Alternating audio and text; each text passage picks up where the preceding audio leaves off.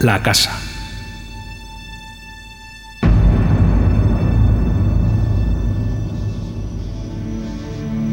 En los dominios de la noche, la policía y los vecinos de aquella localidad llamaban a gritos a Leila. Al cabo de un rato, ordenaron posponer la búsqueda hasta el día siguiente. Tranquila, Denise, la encontraremos. Seguro que está bien. Debe haberse desorientado y no ha sabido cómo volver a casa. Ronald trataba de consolar a su esposa, a la vez que se tragaba su propia angustia.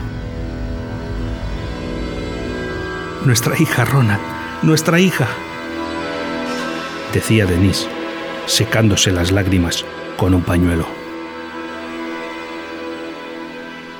Solo llevaba puesta esa Rebeca fina y hace mucho frío, Ronald.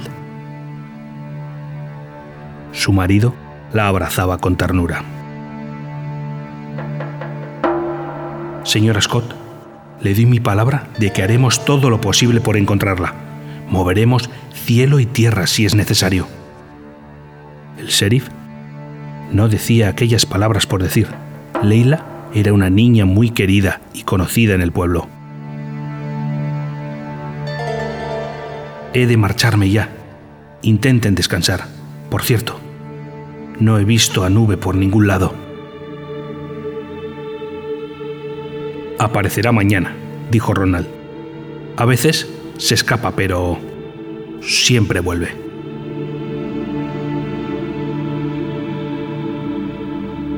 Nube había seguido el rastro de Leila hasta aquella casa escondida en el bosque.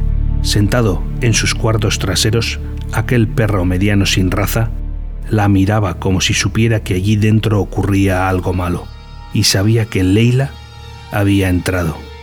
Podía oler su rastro hasta la misma puerta. Se levantó y comenzó a caminar despacio. Subió los tres peldaños de la escalinata de la entrada y se paró frente a la puerta. Ladró.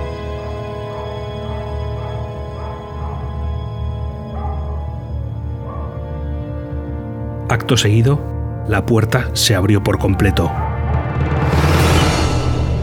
Solo se apreciaba negrura y una especie de vaho, como si la casa tuviera vida propia, como si respirara.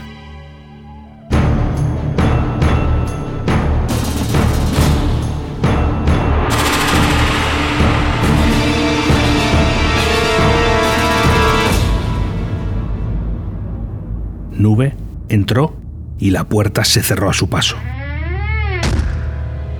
Pasaron unos instantes hasta que la casa desapareció.